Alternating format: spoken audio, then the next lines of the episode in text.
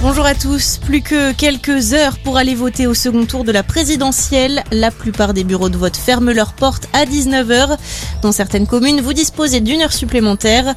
Les deux candidats, eux, ont voté en fin de matinée à Hénin-Beaumont pour Marine Le Pen, au Touquet pour Emmanuel Macron. Notez qu'à midi, la participation était de 26% contre 28% à la même heure il y a 5 ans.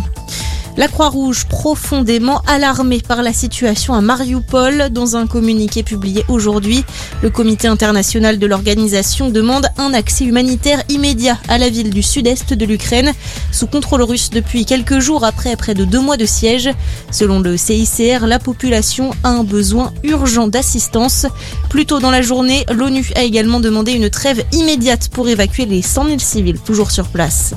Un prêtre et une religieuse blessés après une agression au couteau à Nice. Un homme de 31 ans les a attaqués ce matin dans l'église Saint-Pierre d'Arène. Il a été rapidement interpellé. Le suspect souffrirait de troubles psychiatriques. La piste terroriste a été écartée selon le préfet des Alpes-Maritimes. Le pronostic vital des victimes n'est pas engagé. Journée d'hommage aujourd'hui en France, le 24 avril 1915, les premiers intellectuels arméniens étaient arrêtés par les troupes ottomanes, une date qui marque le début d'un génocide. Environ 1,5 million de personnes auraient été massacrées. Des cérémonies sont organisées aujourd'hui à travers toute la France.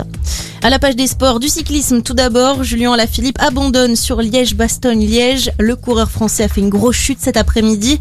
Il aurait été éjecté sur le bord de la route et aurait percuté un arbre. L'Auvergnat a été évacué en ambulance.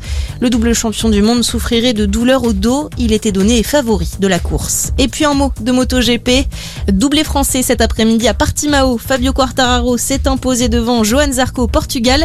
Le premier français reprend donc la tête du championnat à égalité avec l'espagnol Alex C'est la fin de cette édition. On reste ensemble pour un prochain point d'information.